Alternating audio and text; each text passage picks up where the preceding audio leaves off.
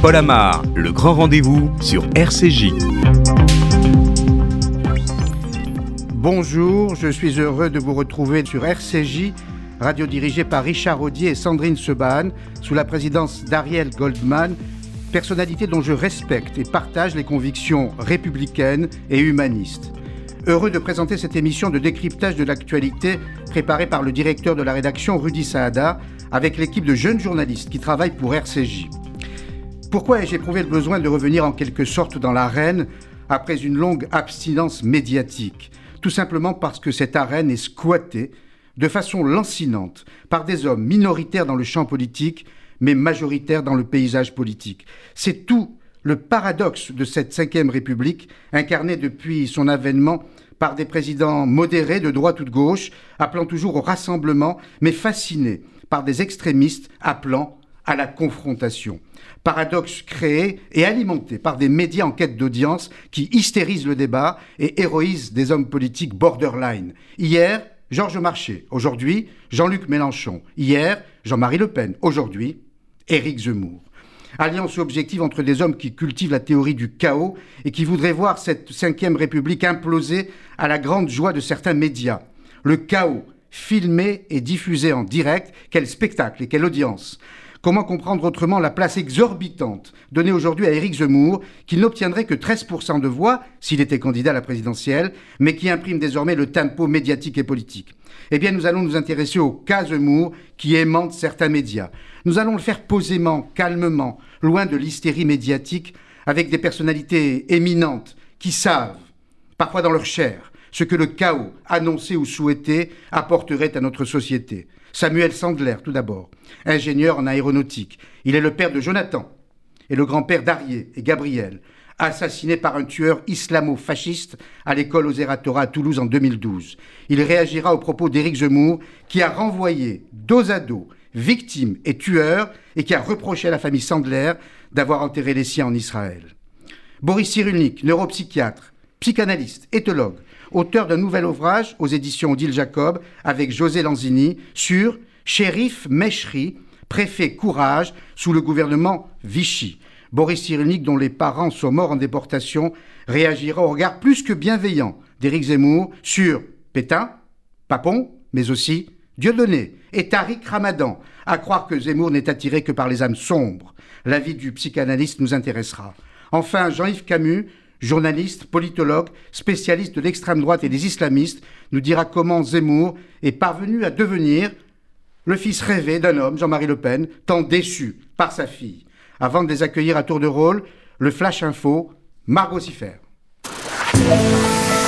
Le Flash sur RCJ. Bonjour Margot. Bonjour Paul, bonjour à tous. Le durcissement des règles de calcul de l'allocation chômage entre en vigueur aujourd'hui. Il s'agit de l'une des mesures phares de la réforme de l'assurance chômage. Les syndicats prévoient de nouveaux recours. Les tarifs réglementés du gaz augmentent de 12,6% à compter d'aujourd'hui. Face à cette hausse constante, Jean Castex a tenu hier soir à rassurer les Français. Nous allons mettre pour le gaz, pour euh, l'électricité, en place ce que euh, j'appellerais un bouclier tarifaire. Le Premier ministre a notamment annoncé des prix bloqués pour le gaz de novembre à avril, tout comme une hausse limitée pour l'électricité et une nouvelle revalorisation du chèque énergie. Le square Samuel Paty, du nom du professeur assassiné, sera inauguré le 16 octobre à Paris face à la Sorbonne. Il avait été tué après avoir montré en classe des caricatures de Mahomet. Ses parents et ses sœurs seront présents. Ils seront préalablement reçus par Emmanuel Macron et Jean-Michel Blanquer. Yair Lapid a inauguré hier l'ambassade d'Israël au Bahreïn. Il a également signé plusieurs accords. Ils concernent notamment la protection de l'environnement, les sports et le développement des ressources en eau. C'était la première fois que le ministre des Affaires étrangères rencontrait le roi Hamid bin Al Khalifa. Et enfin, Dubaï a lancé hier en grande pompe son exposition universelle. Il s'agit de la première organisée au Moyen-Orient, mais aussi du plus grand événement à l'échelle mondiale depuis le début de la pandémie. Les Émirats espèrent y accueillir 25 millions de visiteurs. Merci Margot, il est 12h et presque 5 minutes. Euh, si vous nous rejoignez, sachez que nous tenterons de comprendre sur RCJ comment Éric Zemmour, la coqueluche des médias, et passer de la haine de soi à la haine des autres. Nous accueillerons dans un instant Samuel Sandler, qui a perdu son fils Jonathan et ses petits-enfants Harry et Gabriel dans la tuerie de l'école Oseratora à Toulouse en 2012. Une pause auparavant. Paul Amar, le grand rendez-vous sur RCJ. Bonjour Samuel Sandler, euh, je vous remercie d'avoir répondu à notre invitation. Euh, je sais que vous aviez refusé toutes euh, les invitations télé et radio après vos propos rapportés par Le Monde, propos en réaction à ceux d'Éric Zemmour sur la tuerie de l'école Terra à Toulouse en 2012. Vous avez perdu, je le rappelle, votre fils Jonathan, vos petits-enfants, les enfants de Jonathan, Arié, 6 ans à l'époque, Gabriel, 3 ans, enterrés en Israël. Et vous avez été choqué, c'est le moins qu'on puisse dire, par Éric Zemmour, qui dans son dernier livre, euh, Laurence Goldman, a renvoyé dos à dos victimes et bourreaux. Oui, alors que son livre n'est pas encore sorti, Éric Zemmour est l'invité de l'émission On est en direct sur France 2. C'était le 12 septembre dernier. C'est là que les téléspectateurs découvrent cet extrait. Voici ce qui est écrit dans son livre. La famille de Mohamed Merah a demandé à l'enterrer sur la terre de ses ancêtres en Algérie. On a su aussi que les enfants juifs assassinés devant leur école confessionnelle de Toulouse seraient eux enterrés en Israël. Les anthropologues nous ont enseigné qu'on était du pays où on est enterré. Je me souviens de la tirade hilarante du chef mafieux dans Les Tontons Flingueurs. L'Amérique, c'est bien pour y faire de la garbure ou à la rigueur pour y vivre, mais pour ce que c'est de laisser ses os, il n'y a que la France. À Laurent Ruquier qui lui demande de s'expliquer, Éric Zemmour répond, et je le cite, Je ne reproche rien aux familles, j'essaye de réfléchir sereinement, je dis qu'il y a un problème qui se pose à nous, le drame français est qu'on ne fait plus de français, ce texte-là, c'est pour dire, regardez, on n'arrive plus à s'assimiler, c'est triste, fin de citation. Depuis, Éric Zemmour persiste et signe dans cette comparaison entre les enfants juifs assassinés à Toulouse et le terroriste qui les a abattus à bout portant devant leur école. Oui, ces propos, on le sait, ont suscité des vagues d'indignation et de condamnation au sein de la communauté juive, mais bien au-delà, hein, dans la classe politique et dans la société civile. Depuis, son avocat est intervenu sur i24 News pour tenter de désamorcer la polémique. Ce qui le heurte le plus, a déclaré Maître Pardo, c'est que les enfants ne peuvent pas porter la kippa dans certains quartiers. Et dans euh, l'émission sur LCI que Ruth Elkrief présente, que vous avez regardé, Laurence, euh, Ruth est revenue sur ce point. Oui, la journaliste à son tour l'interroge sur cette comparaison entre, sur cette comparaison pardon, entre les enfants juifs de l'école aux Aratora et leur assassin, le terroriste djihadiste. On écoute un extrait de l'émission. Tous les poncifs euh, bah non. classiques. Hein, Attendez.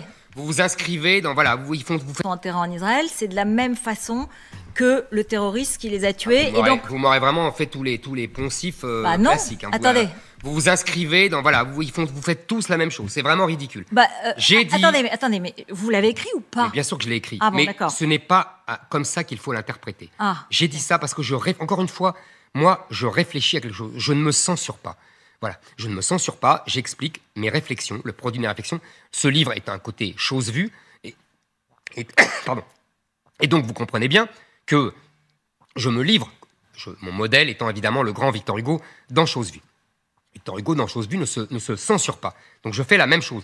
Je veux parler, je veux réfléchir sur la défrancisation. Je comprends très bien, je ne mets pas dans le même sac un type qui exécute des enfants d'une balle dans la tête et les enfants qui sont morts. Enfin, je suis pas débile. Mais euh, tant mieux, moi je suis très contente Enfin, de faut l'entendre. arrêter. Mais vous savez, Allez-y, Il buvez, y a une buvez, buvez, je vous en prie. Buvez, je vous en prie. il y a... Prenez le temps, prenez le temps de boire. Prenez le temps de boire. Merci. Tranquillement. Il y a une instrumentalisation de tout ce que je dis. Par des gens qui me sont hostiles depuis 20 ans, qui me combattent depuis 20 ans. Donc je le sais. Donc tout ce que je dirais pourra être retourné contre moi. Vous savez, c'est le mot de Richelieu. Donnez-moi trois mots de n'importe qui et je peux le mettre en prison. Voilà, Éric Zemmour, un qu'on sent un peu moins sûr de lui qu'à l'accoutumée. C'était donc sur le plateau de Ruth Elkrief. Merci Laurence. Euh, Samuel Sandler, quelle a été votre première réaction euh, quand vous avez lu ces propos, quand vous avez entendu euh, ces propos Alors en fait, que, quand j'ai écouté euh, son interview par Léa Salamé, d'abord il y a une chose qui m'a frappé. Euh, il reproche surtout aux parents des enfants. Or quand je pense à mes petits-fils, donc à Arié et Gabriel, bah, ses parents, son père était décédé et on l'oublie. Donc c'est simplement, euh, éventuellement peut-être sa mère qui a pris cette décision, mais certainement pas les parents. Donc c'est ça ce qui m'a frappé, c'est déjà l'oubli de Jonathan. Et ensuite, ben, j'ai pensé, euh, comme je, l'ai souvent dit, à ma grand-mère. Ma grand-mère, euh, qui est donc euh, née Pauline Walter, qui a été arrêtée au Havre, où elle était auprès de sa fille Mina Leub, et en mars 43. Et je pense qu'elle aurait aimé reposer auprès de ses siens à Wissembourg depuis le XVIIIe siècle, et donc ses centres sont en Pologne à Majdanek. C'est à elle qu'avant tout que j'ai pensé. Et très souvent, je pense également à mon petit cousin Jeannot, que je n'ai jamais connu, qui a été arrêté également au Havre avec ses parents, et qui est aussi à. Ses centres sont à Maïdanek. C'est à eux que j'ai pensé avant toute chose. Hmm. Est-ce que, devant le tollé provoqué par euh, ce propos, est-ce que Éric Zemmour vous a écrit, vous a téléphoné euh, pour s'excuser Non, non, j'ai eu aucun contact avec lui. Aucun. Aucun. Donc pas un mot de compassion. Moi, j'ai jamais rien reçu. Non, ni un appel, ni un tweet, rien. Hmm. Euh, comment euh, expliquez-vous le fait qu'il renvoie sans aucun scrupule, dos à dos, victime et bourreau? Oui, alors ça m'a fait particulièrement mal. Et bah, d'une certaine manière ça me rappelle euh, une, phrase euh, de. Euh, j'ai oublié son nom, je, je prie de m'excuser. Quelle est cette phrase Non, non c'était de, euh, c'était un rapport sur l'antisémitisme qui a été, oui, par Jean-Christophe Ruffin. Oui. Et cette phrase me revient souvent. Il dit parfois, de cette manière, quand on associe le, le bourreau et les victimes, bah, du côté des bureaux, du côté des islamistes, c'est un peu euh, les soutenir de façon subliminale, le terrorisme. C'est la première chose à laquelle également j'ai pensé. Hmm. Et pourquoi euh, euh, ont-ils été enterrés en Israël?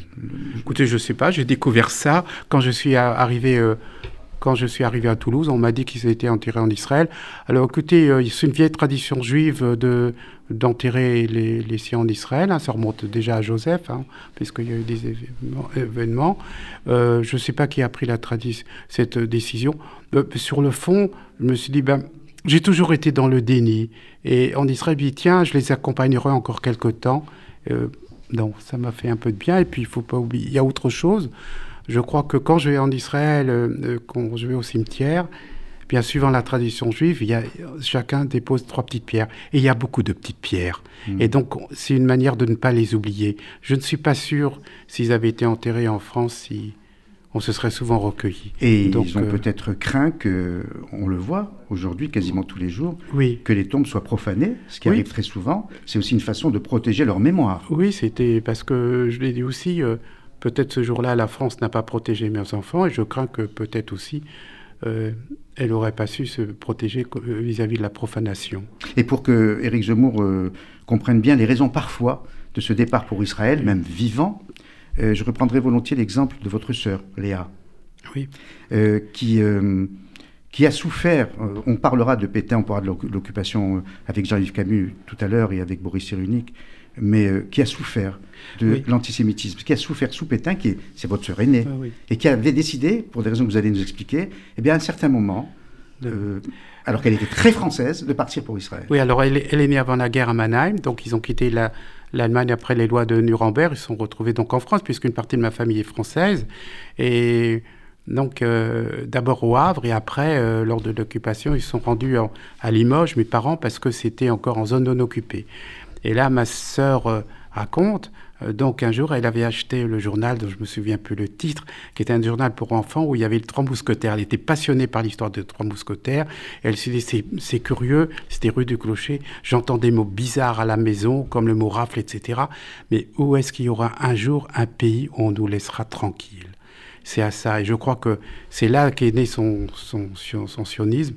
Et dès le, Dès le premier jour de sa retraite, elle s'est retirée à Jérusalem. Hmm. Et elle avait souffert d'antisémitisme sous Pétain parce qu'elle était très brillante. Oui, puisque toute petite Allemande qu'elle était, il y avait un concours de rédaction française. Hmm. Et première, c'était Léa Sandler. Et elle a été déclassée. Et ça l'a marqué toujours, toujours à me rappeler ça. J'ai été déclassée. Elle est hmm. très marquée. Oui, parce que le premier prix devait être présenté à Pétain. On ne pouvait pas imaginer une petite juive allemande, premier prix de rédaction française. Vous êtes ingénieur en aéronautique. Euh, vous vivez à Versailles. Euh, vous avez les origines que vous venez de, décrire, de, votre famille. Est-ce que vous sentez euh, français ou étranger? Est-ce que vous sentez intégré ou assimilé? Puisque malheureusement, le débat maintenant est sur la table. Écoutez, je me suis toujours trouvé français. Ben, j'ai fait toutes mes études enfant, j'étais beaucoup reconnaissant. Non, écoutez, moi je me sens entièrement, entièrement français. Je ne vois pas pourquoi. Écoutez, mes, parents ont beaucoup donné. Mes parents avaient un restaurant universitaire. Ils ont, je crois, l'éducation nationale a reconnu euh, un restaurant universitaire cachère. donc, euh, ont toujours mm. reconnu leur travail, y compris pendant la guerre. le hasard de la vie, mon père était ingénieur euh, également. Et bon, le hasard de la, guerre a fait qu'ils ont ouvert un restaurant et qui était même reconnu d'utilité publique par, par le gouvernement de Vichy. Hmm. Et votre famille est installée en France depuis combien de temps? Alors du côté maternel, a priori, on, voit euh, ben, à Wissembourg, ça remonte à peu près au 18e, ça doit monter plus longtemps, mais les traces que l'on a, c'est au 18e. Curieusement, il, euh, il y a eu comme souvent ça arrive, les noms se transforment. À l'origine, ça s'appelait Veil, comme beaucoup de, familles juives, puis c'est devenu Walter. On ne sait pas pourquoi. Donc, 18e siècle, une famille très française. Oui. Très française, très bien intégrée, et qui malheureusement a souffert euh, des lois Pétain, a souffert du régime de Vichy et a pris pour, en ce qui concerne notre sœur notamment, la décision de, quitter la France sans se sentir pour autant moins française. Euh, oui, parce que quand je reviens à l'arrestation de ma grand-mère, elle était restée au Havre avec euh, son gendre qui s'appelait André Le, pour une bonne raison, c'est qu'il avait dit, écoutez, moi je suis ancien combattant de la guerre de 14 juillet, été officier, moi il m'arrivera rien, je reste au Havre.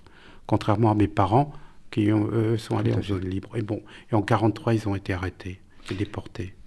Merci beaucoup, Samuel Sander, d'être venu euh, témoigner et réagir avec votre voix si douce et votre calme. Merci. Merci encore et bon courage. merci, merci. Euh, dans un instant, euh, nous accueillerons Boris Cyrulnik, dont les parents sont morts en déportation et qui tentera de nous éclairer en psychiatre, psychanalyste, éthologue, sur la sympathie que Zemmour éprouve pour Pétain, Papon, mais aussi, j'ai lu le livre, son dernier livre, j'ai dû le lire, mais aussi pour Tariq Ramadan et Dieudonné. Étrange pour un homme qui prétend lutter contre ce que j'appelle moi l'islamo-fascisme. Je ne suis pas sûr que Zemmour reprenne, reprenne cette appellation. Le mot fascisme le gênerait sûrement. Pause. Paul Amar, le grand rendez-vous sur RCJ. Boris Cyrulnik, euh, bonjour. Nous sommes en, liaison avec vous. Vous n'êtes pas à Paris et donc euh, nous avons établi une euh, liaison satellitaire avec vous. Vous m'entendez bien, Boris? Je vous entends bien. Très heureux de vous accueillir sur RCJ. Alors inutile de vous présenter, les Français vous connaissent très bien et vous aiment énormément. Votre dernier livre, coécrit aux éditions Audi Jacob avec José Lanzini, tombe à point nommé. Son titre, Shérif Meshri, préfet courage sous le gouvernement de Vichy, préfet musulman, à l'opposé d'un papon, préfet servile aux ordres de Vichy et DSS. Pourquoi avez-vous décidé de le faire connaître et de lui rendre hommage, Boris? Parce que je l'ai rencontré, j'ai pas rencontré, j'ai rencontré son dossier euh, à l'occasion de la création d'une rue Arafat à la Seine où j'habite. Et ça m'avait choqué qu'on fasse une rue Arafat qui a quand même tué beaucoup de Français.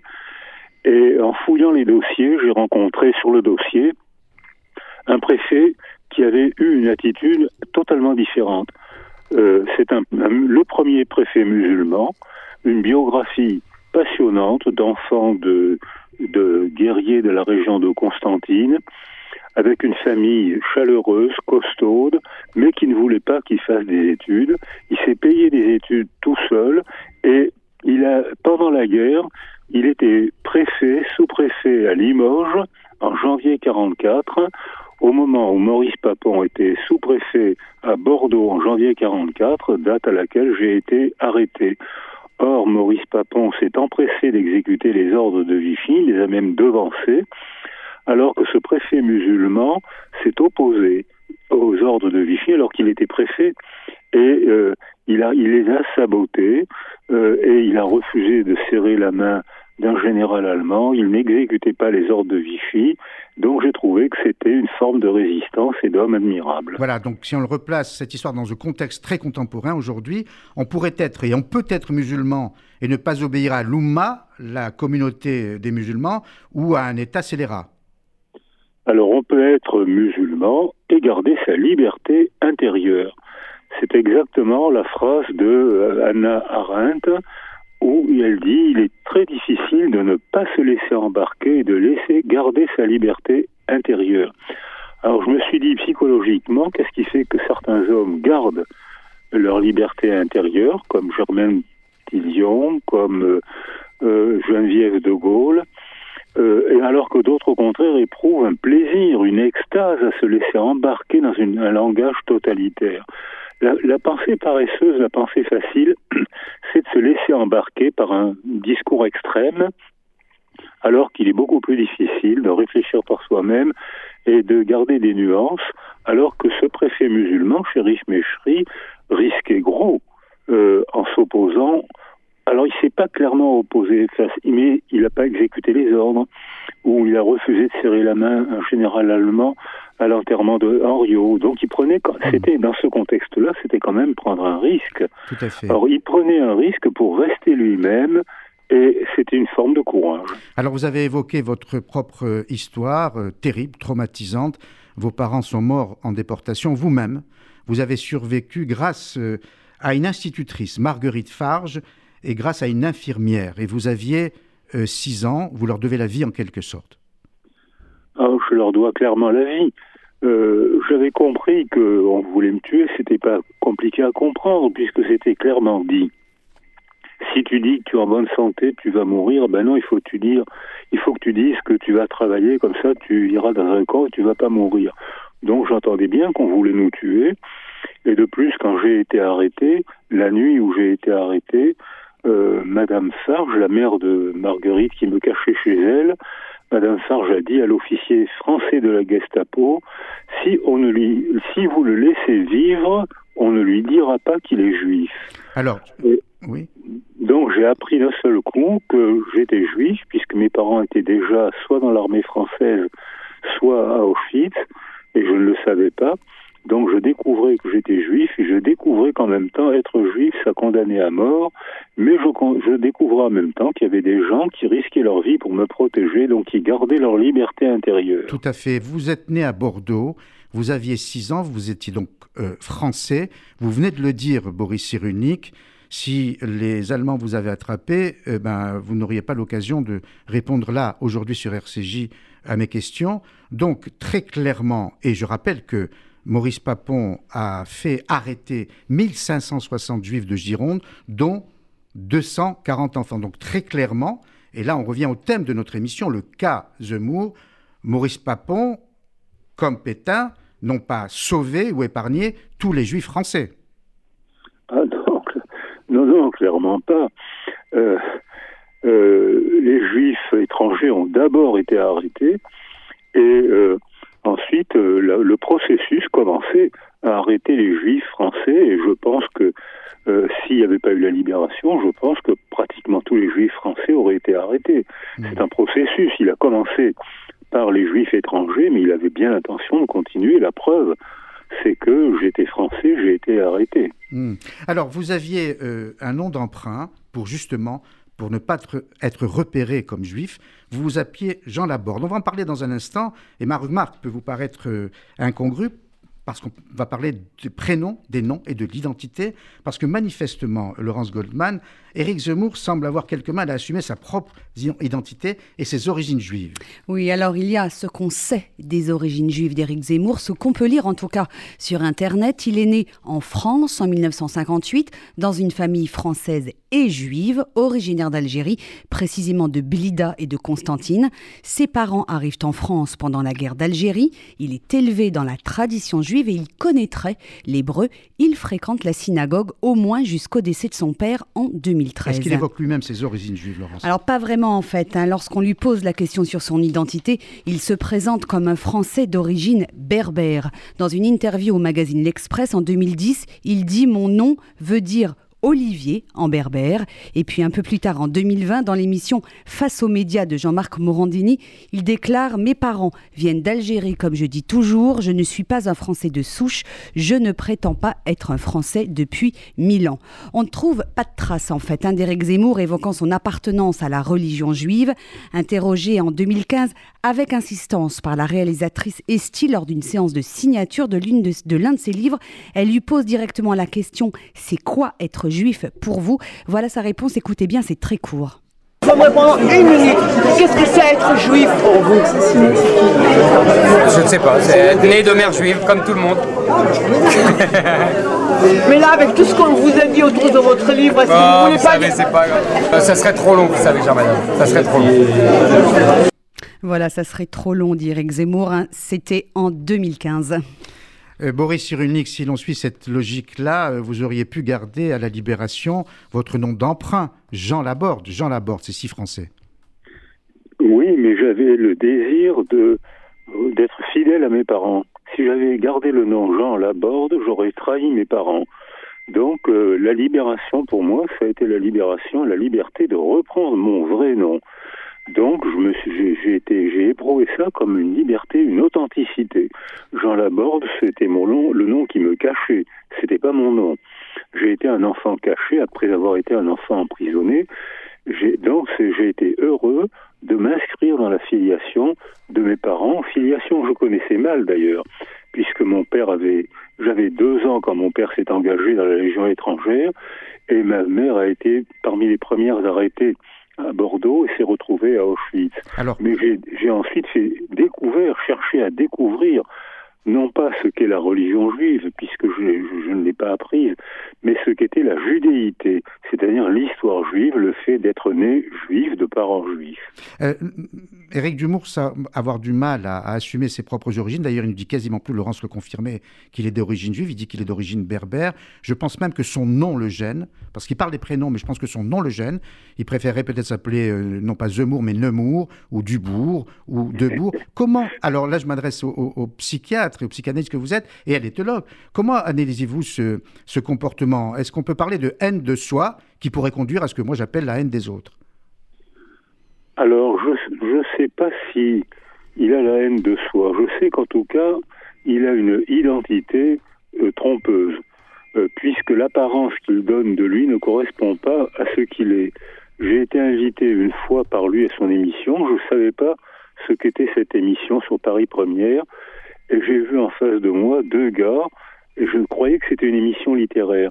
Et la première question, ça a été Monsieur, Si- c'était pour moi, c'était pour défendre mon livre La vie t'appelle, où je cherchais à comprendre ce qui s'était passé pendant la guerre. Donc pour moi, c'était important, puisque le déni culturel français m'avait fait taire pendant 40 ans.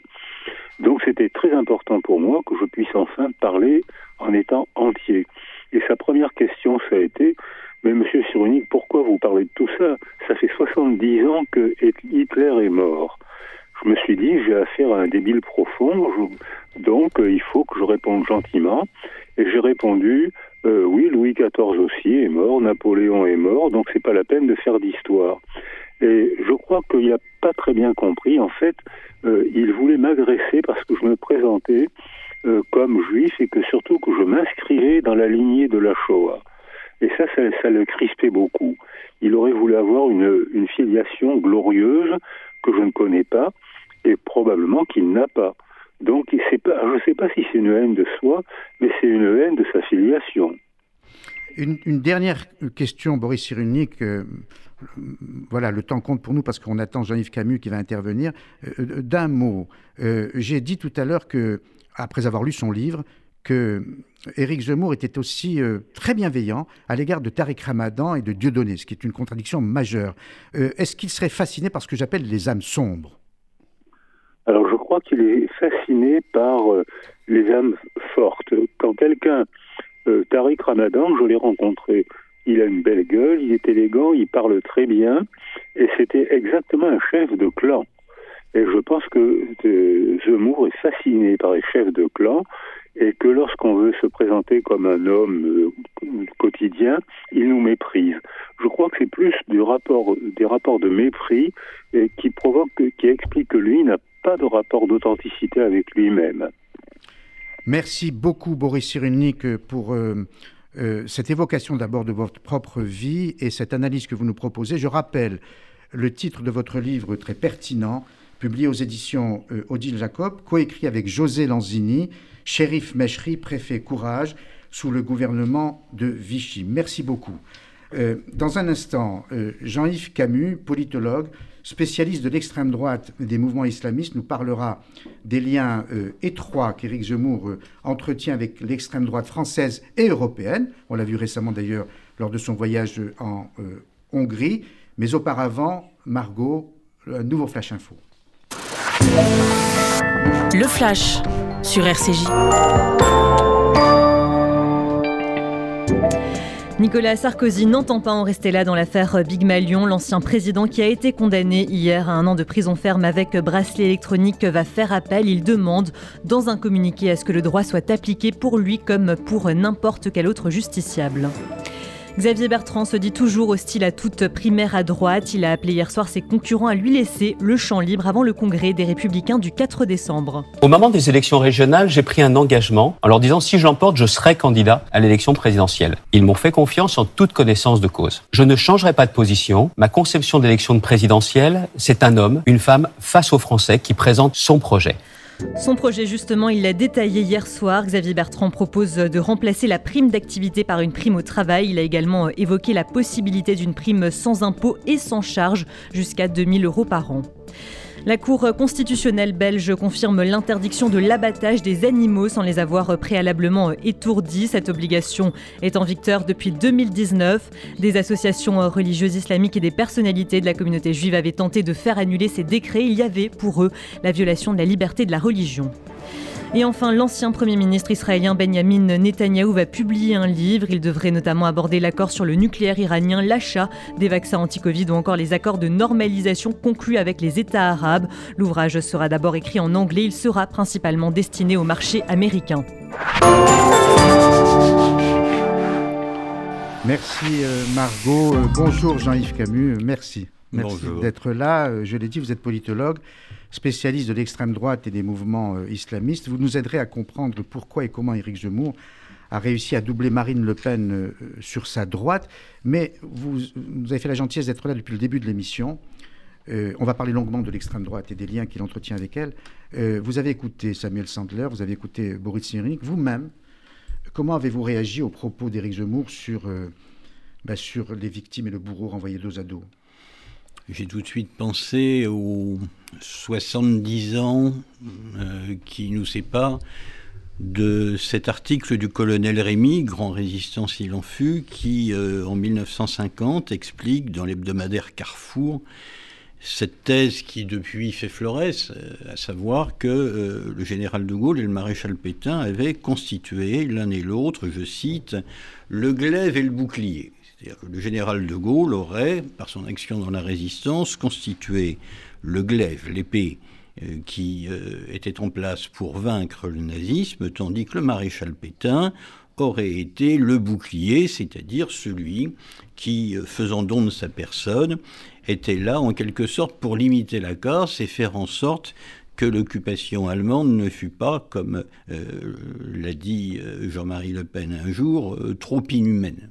Donc c'est une théorie qui court, qui court depuis très longtemps, qui était à l'époque lancée dans un contexte particulier, qui était celui d'une tentative de réconciliation nationale entre les anciens résistants et, et les pétinistes, dans un contexte de guerre froide où euh, l'alliance euh, la plus large possible contre le communisme était, jugée nécessaire. Donc il n'y a rien de très neuf dans ce que dit Éric Zemmour. Euh, on a toujours considéré, dans une fraction de la droite française, je précise bien, pas de l'extrême droite, qu'au fond, et peut-être un peu de concert, le général de Gaulle et le maréchal Pétain avaient chacun joué un rôle positif pour oui, limiter la classe. Et d'ailleurs, il y a quelque chose, voyez-vous, qui me, me gêne dans cette affirmation très courante, euh, très courante parce que statistiquement vraie, selon laquelle 75% des juifs français ont échappé à la mort. C'est statistiquement vrai, mais l'effet qui résulte de cette affirmation chez un certain nombre de gens qui ne connaissent pas l'histoire, ça peut être de dire Ok, 75% qui échappent à la mort, alors que c'est exactement la proportion inverse dans d'autres pays, et encore plus en Pologne. Ça veut dire que finalement, le gouvernement du maréchal Pétain, il n'a pas si mal fait que ça. Or, comme l'a dit Boris Cyrulnik à l'instant, il faut replacer les choses dans le contexte de l'époque. C'est-à-dire que s'il n'y a eu euh, s'il y a eu 75% des juifs français qui ont échappé à la mort, c'est parce que, non seulement d'ailleurs en Europe, mais aussi en Afrique du Nord, et particulièrement en Tunisie, les Alliés sont arrivés à temps. Et ont, et ont battu militairement, voilà, et ont battu militairement les Allemands parce que euh, en Tunisie notamment, il s'en est fallu de quelques dizaines de kilomètres euh, pour que la, victoire des Allemands euh, soit acquise et on devine évidemment la politique qu'ils auraient mise en place. Donc euh, euh, oui, effectivement, la proportion des Juifs français qui a réussi à survivre à la Shoah est importante, mais c'est pas parce que le maréchal Pétain a fait en sorte qu'il soit épargné c'est parce qu'il y avait l'action de la résistance et l'action des Alliés qui a permis de vaincre plutôt qu'ailleurs le nazisme. Hein, euh, la libération de Paris, c'est le 25 août 1944. Euh, l'armistice, c'est lui-même 1945. Voilà, c'est tout simplement ces circonstances-là qui ont permis euh, le résultat final. Alors, vous êtes là aussi, Jean-Yves Camus, pour nous parler des liens étroits que Éric Zemmour entretient à l'extrême droite. Alors, ce n'est pas nous qui le disons, c'est lui-même. Euh, qu'il assume, Églantine Delalleux. Un papy qui me veut du bien, c'est le titre du chapitre dans lequel Éric Zemmour raconte sa venue chez Jean-Marie Le Pen en décembre 2013 à Ruelle-Malmaison. Écoutez cet extrait où il fait part de son avis sur l'ancien président du Front National. Il décrit la guerre civile qui vient. J'ai toujours considéré qu'il avait vu juste sur ce thème majeur de la démographie et de l'immigration, et ce avant tout le monde. Alors dans son livre, on se rend compte qu'il a une certaine proximité avec Marine Le Pen, il dîne souvent avec elle, lui fait la bise. Il raconte aussi son attirance pour certaines personnalités placées à l'extrême droite, comme Céline, Charles Maurras ou encore Jacques Bainville. Écoutez ce qu'il est écrit dans son livre. J'ai connu ces moments de doute, de désespoir, où je ne voyais plus pour mon pays d'autres destins funestes que la décadence et la disparition tragique, et puis je plongeais dans les livres de notre histoire, que ce soit dans Michelet ou dans Bainville, et je reprenais espoir.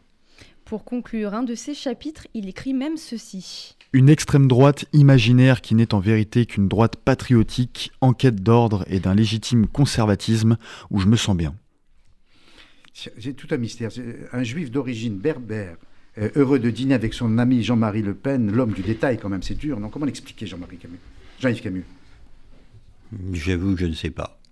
J'avoue que je ne sais pas. D'abord, il y a une différence entre déjeuner ou dîner avec euh, Marine Le Pen ou Jean-Marie Le Pen, ce que pour ma part j'ai également fait.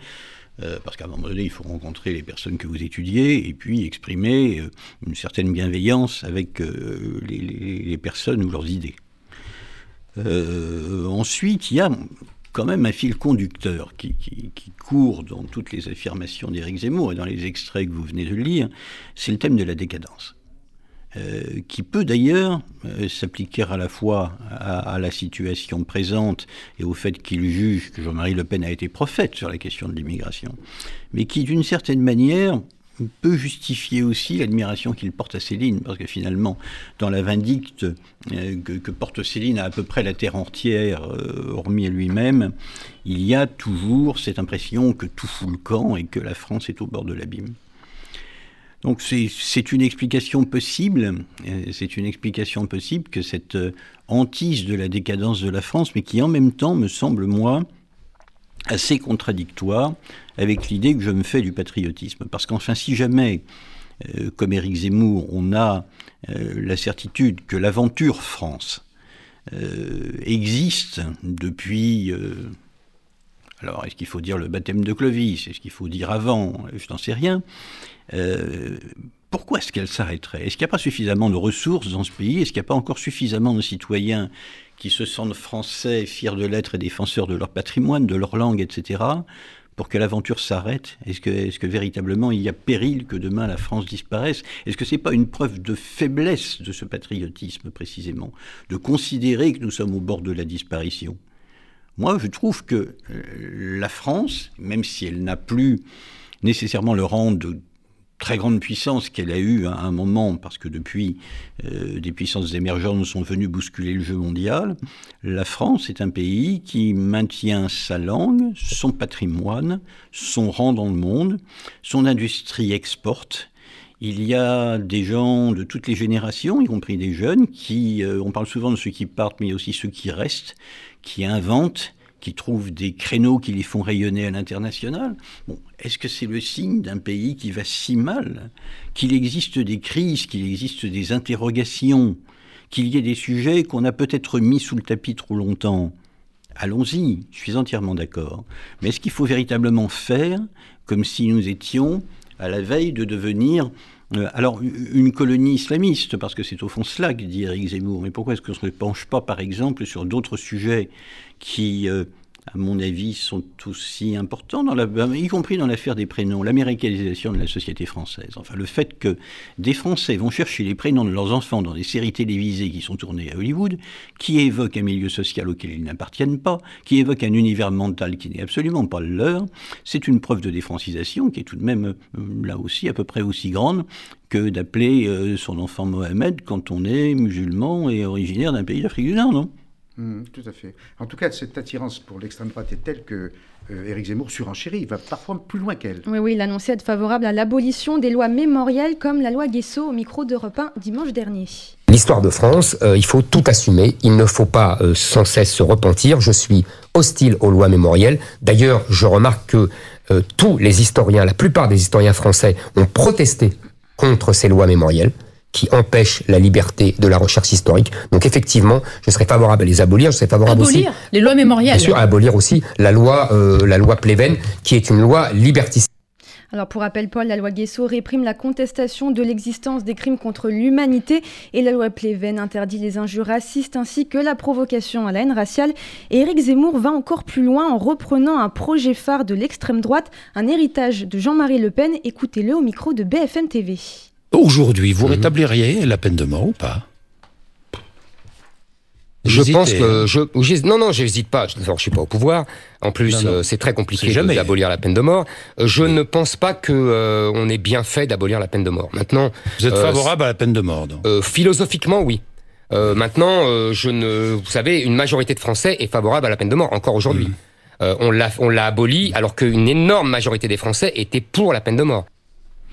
Jean-Yves Camus, est-ce que Éric Zemmour lave plus brun que brun? Ben, je crains malheureusement que le problème soit plus profond que cela, parce que vous, vous demandez euh, de parler des liens d'Éric Zemmour avec l'extrême droite. moi, je pense qu'Éric Zemmour n'est pas un homme d'extrême droite. Je pense qu'il est quelqu'un qui euh, est le symbole de la dérive d'une partie de la droite. Éric Zemmour se réfère au gaullisme, hein, rappelons-le. Oui, enfin, qui euh, travestit. Il se réfère au gaullisme, mais euh, il, lui préfère Pétain. Enfin, il y a une contradiction majeure. Qui, travestit euh, ce qu'est l'histoire de la majorité de la droite, c'est-à-dire un conservatisme qui ne penche pas vers le maréchal Pétain, un conservatisme qui peut être pro-européen, qui peut être un conservatisme social, mais qui n'est pas un conservatisme extrême. Ce que ce qu'Éric Zemmour montre là, et c'est d'ailleurs tout le problème qu'il pose au Parti Les Républicains, c'est que à l'intérieur de cette droite qu'on avait coutume d'appeler euh, mainstream euh, ou euh, parlementaire, il y a aujourd'hui des thèmes qui ont progressé. Il y a des fractures qui se, qui, se produisent, comme M. Ciotti dit, par exemple. En cas de second tour entre Emmanuel Macron et Éric Zemmour, je voterai pour Éric Zemmour, voilà donc quelqu'un qui est un pilier de sa famille politique, en l'occurrence des Républicains, et qui envisage le scénario d'un second tour Macron-Zemmour qu'aucun institut de sondage ne prévoit, et avant même qu'Éric Zemmour soit officiellement candidat. Donc je pense que, euh, en fait, ça veut dire euh, je voterai Éric Zemmour. Voilà. Mais comment peut-on être arrivé à ce point de contradiction avec sa propre famille politique. Il aurait pu dire, par exemple, au premier tour, je voterai naturellement pour le candidat des Républicains, et au second tour, eh bien, euh, voilà, éventuellement, je réfléchirai. Il ne dit même pas qu'il votera au premier tour pour le candidat de son parti. C'est quand même énorme. Ça veut dire qu'il y a une attraction des thèmes que développe Éric Zemmour sur une partie de la droite qui va être une, une sorte de sparadrap du capitaine Haddock qui va coller malheureusement à l'ensemble de la campagne, et je précise bien qu'Éric Zemmour soit candidat ou qu'il ne le soit pas, parce que je n'imagine pas que si il n'était pas candidat, euh, il dirait je réintègre les colonnes du journal et les plateaux de télévision et je m'exprime pas sur la campagne. Hmm. Donc le risque, c'est effectivement que ce soit lui qui dicte l'agenda de cette campagne présidentielle euh, et, force, à chaque fois qu'il fait une déclaration, les candidats à se positionner par rapport à ce qu'il leur a dit. Alors à gauche, c'est relativement hmm. simple, on dira qu'il dit des bêtises. Hmm. Parfait. Mais à droite, ça va être un enquiquinement majeur, non seulement pour Marine Le Pen, dont on voit que les dernières enquêtes d'opinion la donnent en baisse, mais aussi, mais aussi, et principalement même pour les hmm. républicains. Euh, et, l'attraction est telle qu'Éric Zemmour, euh, qui déjà imprime le tempo médiatique, clairement, qu'Éric Zemmour réussit en tout cas son, propos et son discours, à, concilier euh, à la fois les classes des classes bourgeoises, enfin des, Français un peu bourgeois, et des classes populaires. Et c'est comme ça que les fascismes européens se sont implantés euh, avant la Seconde Guerre mondiale. Moi, je ne fais pas le parallèle avec le fascisme, honnêtement. Je crois, et le, colloque de Budapest qui s'est tenu le week-end dernier l'a montré, qu'Éric Zemmour s'inscrit dans ce national-conservatisme qui est en train de regarder du côté du modèle de la démocratie libérale que le Premier ministre hongrois Viktor Orban, ou M. Kaczynski en Pologne, ou euh, le Premier ministre tchèque euh, M. Babis sont en train d'incarner, et qui, au fond, témoignent d'une crise majeure dans les valeurs européennes. Parce que euh, pourquoi ça se passe en Europe de l'Est? Parce que les dirigeants des pays d'Europe centrale et orientale, quand ils sont rentrés dans l'Union européenne, escomptaient effectivement avoir les bénéfices de l'intégration européenne, escomptaient également, c'est loin d'être négligeable, bénéficier du parapluie de l'OTAN, et se faisaient une idée de l'Europe qui était celle de l'Europe traditionnelle, celle de l'Europe qu'ils avaient connue avant de tomber sous le joug communiste. Ils n'ont pas vu l'Europe changer, en fait. Alors évidemment, sur l'économie de marché, ils sont d'accord avec nous. Mais sur les valeurs, sur les valeurs sociétales, ils ne sont pas en phase avec nous. Ils rêvent d'une Europe qui serait restée, euh, j'allais dire, antébellum, si vous voulez. Et ils nous disent aujourd'hui, M. Orban notamment, mais vous avez tout faux, parce qu'au fond, vous êtes une Europe décadente, vous êtes une Europe qui a abandonné la religion, qui a abandonné la natalité, qui a abandonné le patriotisme. Et ça donne la rupture entre le Parti populaire européen et M. Orban, qui à un moment donné, effectivement, ne sont plus sur la même longueur d'onde. Euh, Madame Merkel, euh, pilier du, PPE, et M. Orban défendent deux modèles de société qui sont totalement différents. Donc le modèle d'Éric Zemmour, c'est celui-là. Et c'est vrai que la question de la natalité, la question de la famille, la question de la démographie, cette crainte d'être submergé, c'est à ça qu'Éric Zemmour se réfère finalement. C'est aussi une particularité française. Vous savez, nous sommes le pays d'Europe qui est le plus, dont les habitants sont le plus pessimistes sur leur euh, avenir. Euh, ils n'ont pas davantage de raison de l'être du point de vue économique et social que les habitants d'un certain nombre de pays, mais euh, il y a quelque chose qui a un rapport avec, avec la grandeur de la France, avec, avec notre fierté nationale, qui nous rend euh, qui rend beaucoup de mes concitoyens, en tout cas, euh, extrêmement, euh, extrêmement pessimistes et prêts à se jeter entre les bras de tous ceux qui leur disent qu'ils vont retrouver la grandeur passée, un peu comme Donald Trump l'avait fait. Merci Jean-Yves Camus, mais je vous propose de rester avec nous. Le dernier chapitre qu'on ouvrira vous intéressera sans doute. Il portera sur le, bah, le regard que la communauté juive de France porte sur Éric Zemmour et le regard de la communauté juive française qui vit en Israël. Paul Amar, le grand rendez-vous sur RCJ. Et pour la dernière partie de l'émission, euh, on reviendra sur le cas Zemmour avec euh, ce regard de la communauté juive de France, il faut le dire, Églantine, séduite en partie par euh, par son comportement et sa posture. Oui, c'est le cas, Paul. Certains juifs de France seraient prêts à voter pour lui. C'est la conviction de Judith Cohen-Solal, co-auteur de La main du diable, comment l'extrême droite a voulu séduire les juifs de France aux éditions Grasset. Elle avait répondu à cette question au micro de RCJ. Il y a quand même une évidence, c'est que Eric euh, Zemmour est identifié comme juif, il s'identifie lui-même comme juif, donc ça ne fait pas le même effet à une population juive euh, d'avoir quelqu'un qui a dans ses rangs d'abord qui est à la tête d'un parti, c'est-à-dire le Front National au Rassemblement National, à la tête d'un parti où il y a des antisémites encore aujourd'hui, qui a été fondé par non seulement des antisémites, mais des, néo, des nazis, tout simplement, même pas des néo-nazis, des nazis. Euh, de la FNSS. Donc évidemment, ça ne fait pas euh, la même effet qu'un personnage qui est tout seul, qui n'est pas rattaché à un passé, une histoire d'un parti, un père qui a parlé de, de, de, de détails, etc., parlant des chambres à gaz, que quelqu'un qui est là tout seul on termine le propos comme ça. Euh, je pense que c'était difficile à monter. En tout cas, on avait bien compris euh, le sens du propos de Judith euh, Cohen-Solal. Comment l'expliquez-vous, Jean-Yves Camus? C'est surtout en fait, ce sont surtout les Juifs séfarades, et notamment d'Algérie, qui ont souffert de la guerre en Algérie et des attentats terroristes en Algérie, et qui se tournent vers Eric aujourd'hui. L'ennemi de mon ennemi est mon ami. Oui, mais tout cela va d'abord produire deux effets. Le premier, c'est une campagne tournée vers le passé. Moi, je ne nie pas qu'il y ait des pans de l'histoire, et notamment des pans de l'histoire de la guerre d'Algérie qui n'aient pas été correctement écrites. Euh, notamment lorsqu'il s'agit de dresser la liste des très nombreux attentats qui ont été commis par le FLN et qui ont euh, frappé les Français d'Algérie, dont certains étaient installés là depuis cinq générations, qui ont donc frappé par conséquent, euh, par conséquence, pardon, des, des, Juifs français installés en Algérie. On n'en a peut-être pas assez parlé, mais ça c'est le travail des historiens, et c'est un dossier qu'on peut ouvrir. Maintenant, est-ce que en 2021, on va jouer le match retour de quelque chose qui s'est terminé en 1962 et sur quoi on peut avoir des idées totalement divergentes? Euh, Je pense que c'est pas de bonne politique. La seconde chose, c'est que je crains que cette campagne électorale et euh, le fait que précisément ce soit Éric Zemmour qui porte euh, ce programme de l'incompatibilité de l'islam avec la France, ne mettent la communauté juive en porte-à-faux.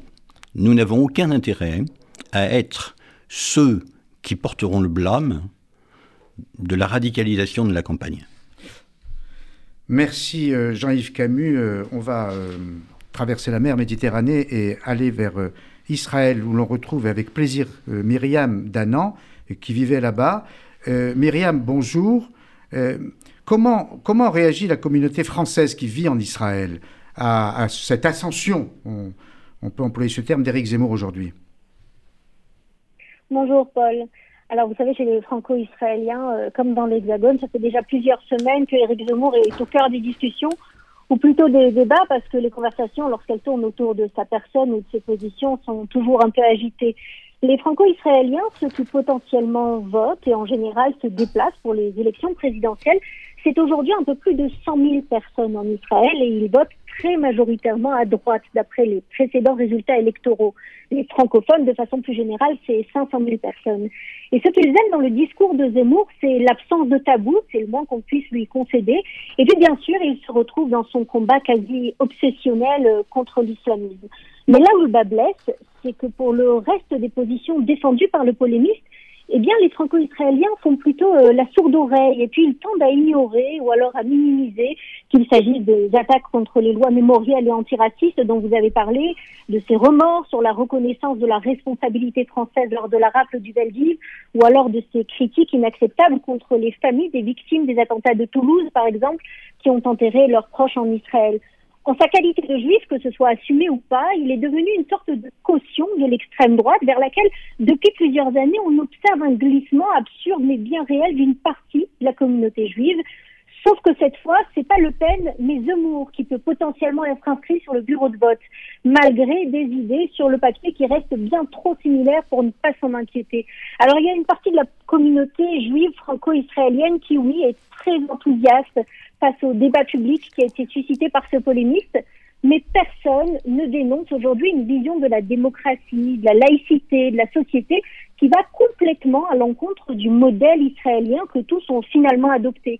Et ce modèle, c'est celui d'un pays où la, la vie reste très communautaire sans être communautariste et où la démocratie, n'oublions pas, partage la tête d'affiche avec une identité juive religieuse et culturelle là où Zemmour euh, préfère, ou plutôt exige, non pas l'intégration, mais l'assimilation. Alors, un, dernier mot, euh, Myriam, merci pour cette intervention. Est-ce que les, Français qui vivent en Israël, est-ce qu'ils savent qu'Éric Zemmour est contre euh, et s'est prononcé contre la création de l'État d'Israël dans le débat qu'il a opposé à Mélenchon sur BFM Éric Zemmour a fait sienne cette phrase prononcée il y a 200 ans lors de l'émancipation des Juifs sous Napoléon tout pour les juifs en tant qu'individus, rien en tant que nation. Alors non, ils font très attention à l'oublier et puis ils font aussi très attention à ne rien lui devoir. Parce que ce qui arrange bien aujourd'hui les juifs franco-israéliens, c'est de se mêler d'un débat politique auquel finalement ils n'appartiennent pas vraiment, ou bien alors qu'ils regardent de loin. Il est très possible que leur position ait été largement différente si le journaliste et polémiste avait voulu se présenter euh, en Israël. Mais le problème, c'est qu'il se présente aujourd'hui en France, qu'il y fait beaucoup de bruit, qu'il répond, comme a dit Nicolas Sarkozy dans une de ses précédentes interviews, à un véritable vide de la démocratie actuelle. Et ce vide-là, les juifs franco-israéliens s'appliquent aussi à le dénoncer encore et encore, même si sur bien d'autres côtés, les positions de Zemmour sont très contradictoires avec les leurs. Merci beaucoup. Merci euh, Myriam. Merci beaucoup Jean-Yves Camus pour euh, euh, vos interventions. Nous conclurons l'émission par le dessin de Grimpe, comme tous les vendredis. Un dessin que vous pourrez voir sur les réseaux sociaux de RCJ, notamment Facebook et Instagram. Mais votre description, Grimpe, bonjour, aidera les auditeurs en tout cas à le deviner ou à l'imaginer. Alors, décrivez-le nous. Bonjour. Oui, je vous ai fait un dessin aujourd'hui qui a pour but de revenir un peu sur le fameux débat qui a eu lieu jeudi dernier entre Éric Zemmour et Jean-Luc Mélenchon, et en particulier sur les propos du polémiste d'extrême droite. Et voilà, j'ai essayé de mêler euh, dans mon dessin son obsession pour l'islam avec son idée de l'écologie. Voilà donc le titre du dessin. Euh, Zemmour s'engage pour l'environnement et on voit une, éolienne.